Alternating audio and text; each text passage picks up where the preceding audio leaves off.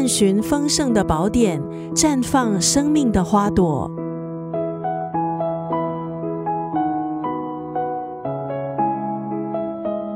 大部分人都听过“丰盛”这个词汇，可是真正达到丰盛这个境界的人又有多少？今天在九六三作家语录分享的文字，出自这本书《认识丰盛的自己》，作者是旅居美国的身心灵咨询导师太阳圣德。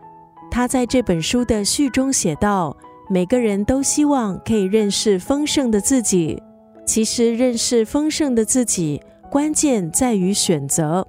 生活给我们的难题还有挑战，从不间断。”看似让人束手无策的问题，其实可以选择正视它，尝试逐步缩小需要立即着手改进的范围，一步一步循序渐进，就可以找到突破障碍的重点，打从心底感受到丰盛的喜悦。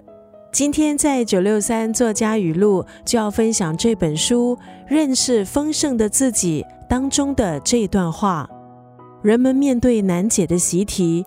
最初或许只是心怀遗憾，如果任由情况恶化，未来可能陷入自我否定的窘境。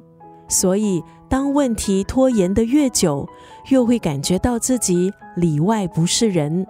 从这本书里，作者希望我们可以认识，每个人都是独一无二，每个人也可以丰盛富足。逻辑思维的偏差，选择的不同，造就不一样的结果。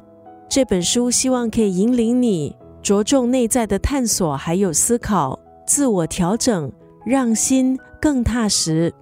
人们面对难解的习题，最初或许只是心怀遗憾，如果任由情况恶化，未来可能陷入自我否定的窘境。所以，当问题拖延的越久，越会感觉到自己里外不是人。